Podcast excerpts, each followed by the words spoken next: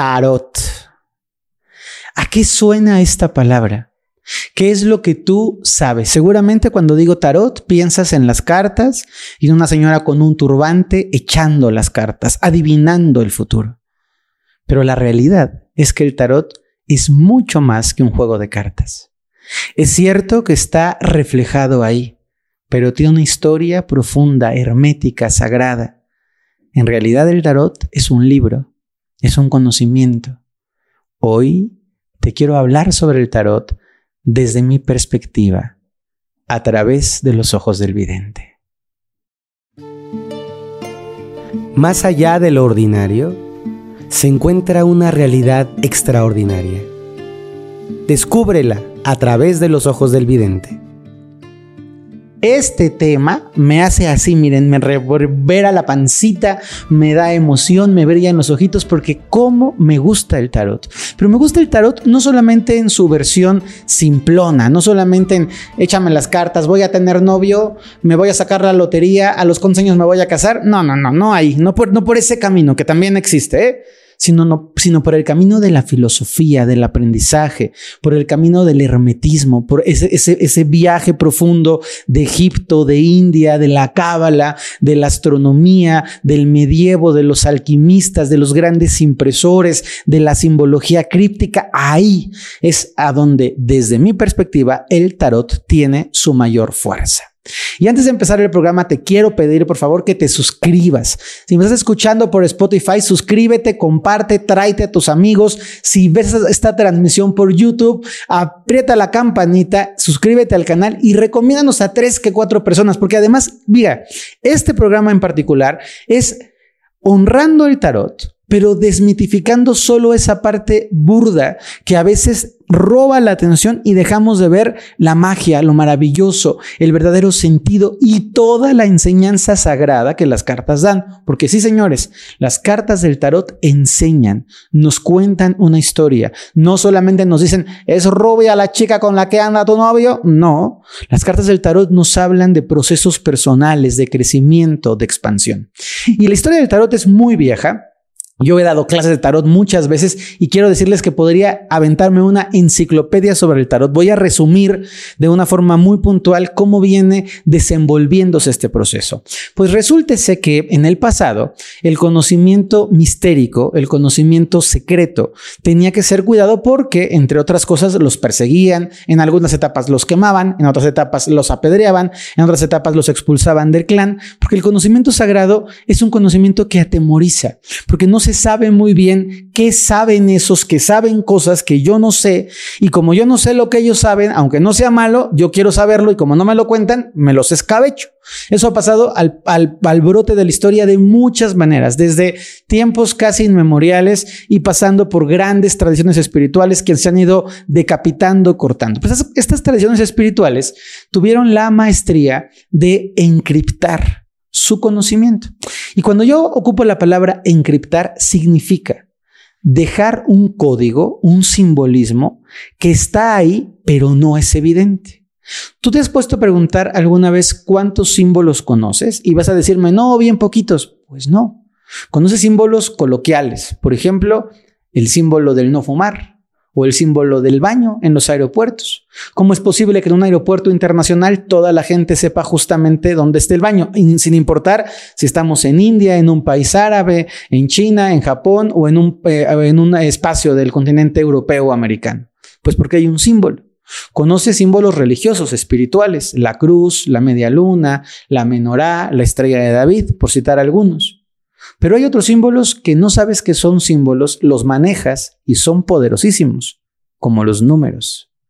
El 1, el 2, el 3, el 4, bla, bla, bla, bla, bla, bla, son símbolos. Están representando un lenguaje críptico. Cada uno de los números corresponde a un ángulo. Ya luego, si te da curiosidad, métete y explóralo, entiéndelo, es apasionante. Las letras son símbolos. Cuando tú ordenas esos símbolos, creas palabras.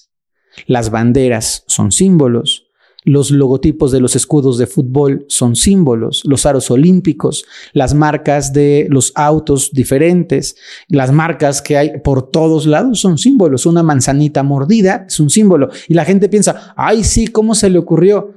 no es una ocurrencia, está haciendo una alusión a un hombre que se considera el padre de la computación que murió por una manzana envenenada. Y me puedes decir, y también a Blancanieves, y también a Blancanieves si quieres por la manzana, pero no se murió Blancanieves. Y la parte importante que quiero que observes es que vivimos en un universo simbólico, del cual no nos damos cuenta. Ahora que te voy narrando símbolos, dices, pues sí, conozco muchos y muchos más de los que yo te puedo contar porque hay símbolos por doquier, alrededor tuyo, hay símbolos, símbolos, símbolos. Los, los elementos de la, tabla, de la tabla periódica están codificados en un símbolo, C, L, O, N, A, A, L, A, U. Son símbolos con los que nosotros vamos comprendiendo el mundo. Pues estos símbolos fueron utilizados por las tradiciones espirituales del pasado para ocultar, encriptar, en, en término del caló espiritual se llama para velar su información. Y entonces lo que hacían era, te pongo un símbolo, pero como tú no reconoces el símbolo, dices, ay, qué bonitas bolitas de colores. Pues no, son los aros olímpicos. Ah, Ay, tan bonito que se ve esa S con una rayita en medio. Pues es un símbolo del peso y si tiene dos rayitas es un símbolo del dólar. Y tiene su historia en, los, en, los, naufragios españoles. Es una historia muy interesante de cómo el símbolo de nuestro peso mexicano o del dólar americano tiene una historia. Todos los símbolos tienen una historia. Ay, qué bonito se ve esa cruz roja. Pues esa cruz roja es todo un símbolo poderosísimo, importantísimo. Ay, mira ese santo, tiene una palmita. Pues esa palmita es un símbolo. Ay, esa, esa aguilita tiene, tiene otra cabecita para el otro lado. Es un símbolo. Todo es un símbolo. Y entonces, lo que hicieron fue poner los símbolos de una manera muy cuidada, muy poderosa, muy estratégica, para que los que no entendían los símbolos no supieran lo que estaba ahí. Y lo fueron haciendo de una manera tan sutil y lo fueron bordando de una manera tan fina que empezaron a construir unas imágenes 22 imágenes que representaban cada imagen un libro de conocimiento completo. Y cuando tú veías la imagen decías, ay, mira qué bonita una princesita, aplauso, aplauso. Ay, mira qué chistoso un leoncito, qué divertido. Ay, mira qué, qué curioso una señora con una balancita, mira qué linda. Y claro, la gente que entendía decía, esta no es una señora con una balancita, esto es una encarnación de una fuerza. Hay todo un lenguaje y cuando aprendo a ver en dónde y cómo está la balancita y cómo está vestida la señora y para dónde mira y de qué color es su ropa y si hay algún detallito por encima y si hay una constelación asociada y por ahí está escondida una letra hebrea, pero además de este lado tiene un poquito de astronomía y por acá un símbolo alquímico. Y entonces, para la gente no iniciada, para la gente común, se fueron haciendo unas cartitas. Y para la gente que tenía el conocimiento, se estaba narrando una historia, una poderosa historia. Una historia que hay gente que cree que nació en Egipto. Yo creo que hay una parte del conocimiento, este conocimiento se le llama conocimiento hermético. Lo hermético se relaciona con algo que está cerrado y que solo se puede abrir cuando se conoce cómo abrirlo. Una caja hermética está perfectamente sellada, pero siempre hay una manera de abrirlo. Entonces, estas tradiciones ocultaron su conocimiento en cajitas. Esas cajitas nosotros las podemos ver, incluso las podemos compartir, pero no nos enteramos de lo que estamos compartiendo. Al paso del tiempo, el conocimiento pasó de India, de Egipto, de China, de las grandes escuelas de Caldea, de las escuelas sagradas de Ur, fue haciendo un viaje, llegó a través de los grandes sabios griegos, particularmente desde mi percepción de la figura de Pitágoras, se fue expandiendo ese conocimiento, un conocimiento visible para todos. Aquí estoy enseñándoles matemáticas, les estoy enseñando geometría, pero un conocimiento invisible, un conocimiento sagrado. La música es un conocimiento sagrado, el pentagrama, a dónde va la llave de sol, en dónde se son símbolos y es un es poderosísimo. En algún momento tuve la oportunidad de estar en una catedral llena de simbolismo. Bueno, he estado en muchísimas catedrales porque tienen que saber que así como hay gente que colecciona taparroscas, encendedores, tortuguitas, platanitos, cucharitas y platitos, yo colecciono lugares sagrados, catedrales y dioses. Son mis colecciones. No me las puedo traer a mi casa, pero me encanta ir y decir, ya conozco 18 catedrales góticas, ya conozco este, tantas iglesias templarias, ya conozco tantos lugares sagrados en América, conozco, es, para mí una pasión. Y una de esas catedrales que es muy bonita, que se llama la capilla de Roslin en Escocia, que se volvió muy famosa por el Código da Vinci, pero yo fui a verla antes de que fuera famosa por el Código da Vinci, hay una partitura musical que tiene una codificación que tiene una simbología. Las personas que nos ven o que han podido estar alguna vez en París, la catedral de Saint-Germain-du-Pré, no sé si se pronuncia así, pero Saint-Germain-du-Pré es poderosísima en la simbología que tiene por ahí. Catedrales poderosas en España que guardan así en lo profundo símbolos como la Catedral de León, que aunque está muy este, deteriorada, tiene ahí una parte de una gran eh, carga simbólica y muchísimos monumentos más, que si no me voy a desviar del tema, pero están ahí, pero ocultos. Entonces alguien puede ir, por ejemplo, al pórtico de la Catedral de Oviedo y decir, ay, qué bonitas las esculturas, pero alguien puede ir y decir, cada escultura es un mensaje esotérico. Cada escultura es un mensaje iniciático. Quisiera saber, porque ya saben que esto tiene una temporalidad maravillosa, ¿qué tanto te gustan episodios como este? Me encantaría que me escribieras si esto te vibra, te gusta, te llena, si quieres saber más, si te gustaría que te hablara de las catedrales, de los santos, de la iconografía, de los, de los escudos, de poder, poder penetrar en este mundo que es apasionante, ¿no? Entonces lo que fueron haciendo es que fueron tomando conocimientos, los fueron sintetizando, porque además en el pasado, como ustedes sabrán, no era fácil transportar el conocimiento. Hubo un tiempo en el que la mayor biblioteca fue en Alejandría, en en Egipto, por supuesto, un Egipto griego, quien entiende de cultura sabrá por qué digo que un Egipto griego, pero es un Egipto griego, y se fue eh, acopiando en estos rollos pero no era fácil transportar 120 rollos de conocimiento prohibido porque todo el mundo sabía que traía 120 rollos. Entonces lo fueron sintetizando y lo fueron colocando en unas imágenes. Primeramente se crearon 22 de estas imágenes. De hecho, al principio fueron 17 y luego fueron añadiendo, separando, mezclando, terminaron siendo 22. Estas 22 imágenes se llaman arcanos mayores, que son grandes lugares de conocimiento, son grandes enciclopedias de iluminación, de, de, una profundidad, de una belleza que a mí me sobrecoge. O sea, yo veo un arcano y me emociono, literal. Es como, wow, todo lo que me está contando la simbología ahí guardada, tejida, es, es como poder descifrar, es como poder leer un mapa maravilloso. Estos 22 arcanos mayores representaban 22 grandes lecciones, 22 grandes fuentes del conocimiento. Y luego se fueron desprendiendo a partir de ahí otras 56 cartas que se llaman arcanos menores, que era como capítulos derivados de los 22 capítulos principales.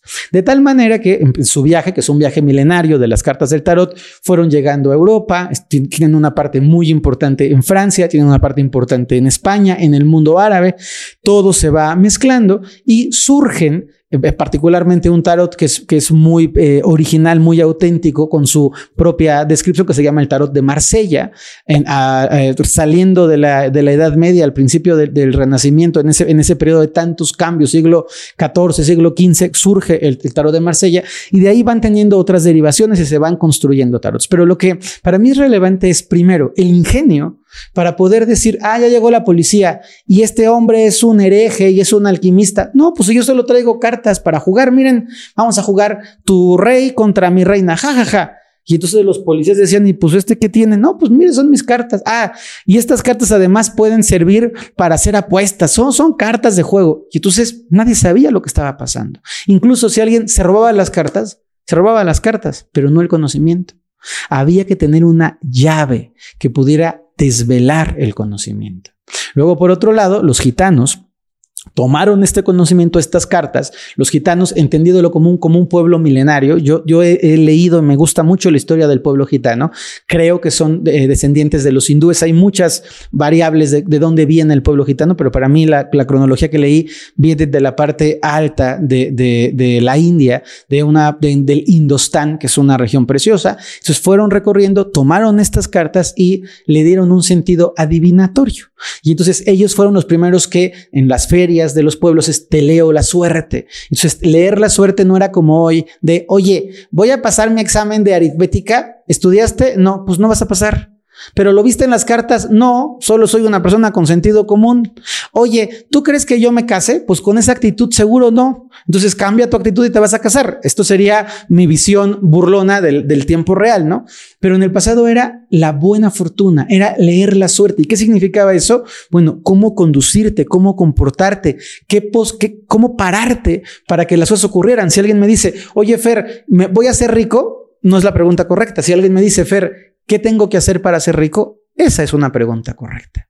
Oye, Fer, ¿voy a ser feliz? Esa no es una pregunta correcta. La pregunta correcta es, ¿qué cosas puedo hacer hoy para crear una vida feliz? Esa es una pregunta correcta.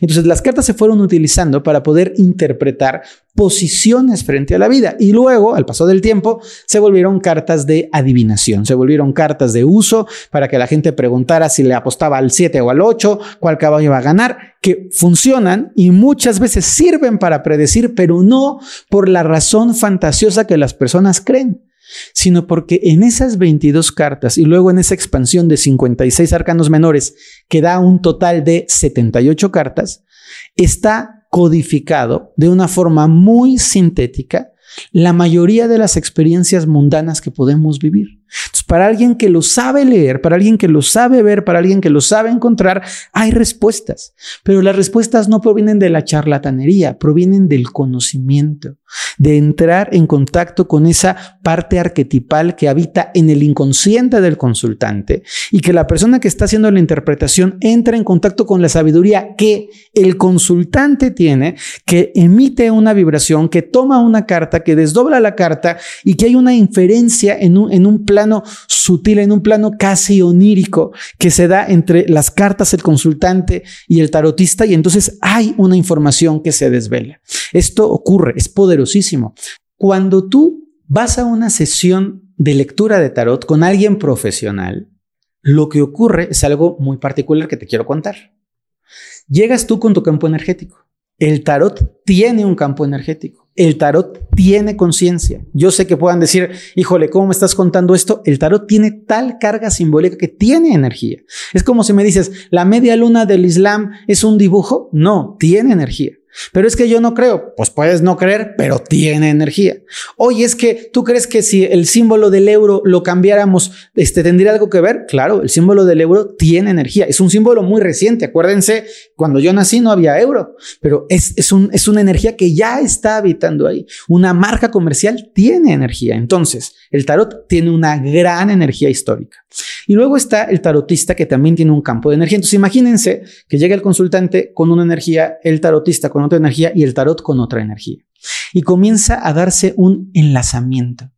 Comienza a pulsar la información que requiere quien está consultando, su parte más profunda, su inconsciente, esa parte que va más allá de lo que sabe que sabe, el tarot va percibiendo esta conjunción, va pulsando, va vibrando, las cartas te van diciendo, sácame a mí, tócame a mí, lee, que salga esta en lugar de esta, que fluya esta información en lugar de la otra. Y el tarotista tiene que ordenar, tiene que mirar y entender qué está pasando. Y cuando el tarotista desvela la carta, ojo, cuando abre la carta, hay una, es como si una ventana, ¡fum!, se expandiera, se expandiera. Y entonces, de pronto es, wow, hay información ahí. Evidentemente, quien no entienda esto va a decir, ah, no, porque en mi librito dice, la emperatriz es la mujer y lo femenino. Sí, pero no te estoy hablando a ti del librito, le estoy hablando a alguien que entra en conciencia con el tarot, porque los del librito son maravillosos. Carro, dice que sí, que sí compres la casa. No, el tarot es mucho más que un librito. No hay un librito que pueda acopiar todo el sentido profundo del tarot. Entonces, cuando tú vas a la consulta, el tarot te habla, empieza a haber una interacción y tú tienes que entregarte como consultante al tarot y al tarotista. Y el tarotista tiene que hacer un trabajo en donde no mete su juicio, donde no interviene, donde no le va a meter de su cosecha y se vuelve simplemente un receptor de información entre tú y el tarot y un desvelador de esa intención. Yo recomiendo leerse las cartas con mucho cuidado. Recomiendo buscar a alguien que sea sumamente profesional y solamente por una buena intención. Si tú quieres saber si vas a bajar de peso, ve a un nutriólogo. Si tú quieres saber si vas a poder darle la vuelta a tu manzana en bicicleta, ve con un maestro de ciclismo. No estés esperando que el tarot te resuelva, porque el tarot no es un resolvedor. El tarot es un consejero. Ahora, hay otras cosas que puedes utilizar que son más simples energéticamente que el tarot, como los oráculos. Los oráculos que tienen otra estructura, otra visión, tú los abres y por tu resonancia y por tu energía te van a dar un mensaje que tú necesitas en ese momento y son poderosísimos. Los que no lo sepan, yo tengo un, un oráculo que creé yo mismo junto con mi socia que se llama el oráculo de la voz de tu alma, que es un oráculo precioso. Y tú tienes tus cartas, abres tus cartas, entras con el oráculo, pides un consejo y el, y el oráculo te va a dar información mucho más clara. Pero con todo lo que amo mi oráculo de la voz de tu alma y con todo lo que amo todos los oráculos que hay, el tarot son palabras mayores es la mamá de los pollitos. Yo les tengo que decir que yo orgullosamente, mi primera profesión pagada en esta vida fue leer las cartas. Y conste que antes de eso, este, lavaba el coche para que me dieran mis cinco pesos y así, hacía mis, mis pininos, lavaba los trastes. En mis tiempos, cinco pesos era mucho dinero. Para los que son muy millennials, cinco pesos alcanzaba para jugar maquinitas, para comprarte unas papitas y un frutzi o un pau pau de uva. Para los que son de mi generación se van a acordar. Luego, cuando aprendí a leer las cartas, yo cobraba por las cartas, no recuerdo cuánto, era muy chiquito, pero yo aprendí a leer las cartas desde que tengo 12 años y para mí han sido compañeras maravillosas, siempre respetando el fondo. Por supuesto que yo leía cartas como, como gitano, sin, sin paliacate, pero no saben qué bien me iba. Aquí en Terno les voy a contar. En México se hacía una cosa que se llamaba Festival Cervantino. Pues se sigue haciendo. Cuando yo era chavo, que estaba en la universidad, tenía un letrerito que decía lectura de cartas 10 pesos. Y ustedes no se pueden imaginar el éxito que yo tenía en los Cervantinos. Éxito rotundo, contundente. Tenía filas que le daban tres y cuatro vueltas a las iglesias. O sea, la gente decía, ¿qué dan? Y ahí estaba yo con mis cartitas, 10 pesos la pregunta, respondiendo a la gente. Y era maravilloso porque había un conocimiento real. Yo entendía el conocimiento y se lo compartía y a la gente le parecía maravilloso. Ya no leo las cartas. Por si alguien, ya no leo las cartas, salvo en ocasiones que yo tengo muchas ganas. Yo me las leo a mí una vez al año, dos días después de mi cumpleaños. Me leo las cartas para echarle una revisadita cómo me tengo que ir conduciendo en el año. Pero lo que les quiero dejar hoy de mensaje, porque recuerden que este podcast tiene como propósito esencial dejar una enseñanza, algo bonito, es, por un lado, abrir la visión de que el tarot es solamente unas cartitas para adivinar la suerte y entender que hay conocimiento ahí, que si alguien le llama ese conocimiento, busque, explore, profundice y por favor, no todo está en Google, no todo está tecleando. Hay que ir a los libros. A veces hay que recordar que en los libros hay un conocimiento que no está, y ojo, no va a estar jamás en Internet. Tenemos que recordar que hay un conocimiento que viene de la observación, de la reflexión. Las cartas no es solamente quién te dice, sino qué te dice a ti la carta en cada momento de tu vida. Convivir con ellas, sentir que vas generando un vínculo, un puente y las cartas hablan. Y no es que el emperador diga, Hola, buenas tardes. Hoy te voy a informar. No, te hablan a un nivel vibratorio, a un nivel energético, a un nivel muy profundo. Y por otro lado, te quiero decir que la vida tiene magia. Y que aún hoy, en los tiempos de la modernidad y de los cohetes que van a la luna y de los hoteles que navegan arriba de los océanos y de las telecomunicaciones y las cosas cuánticas y la maravilla del mundo, hoy sigue habiendo magia. Y frente a ti hay símbolos. Y frente a ti hay información, hay conocimiento, hay sabiduría sagrada. Quizá este podcast sea un toc toc para que abras la puerta y salgas a buscarla. Gracias a todos y que la magia siempre se mantenga viva.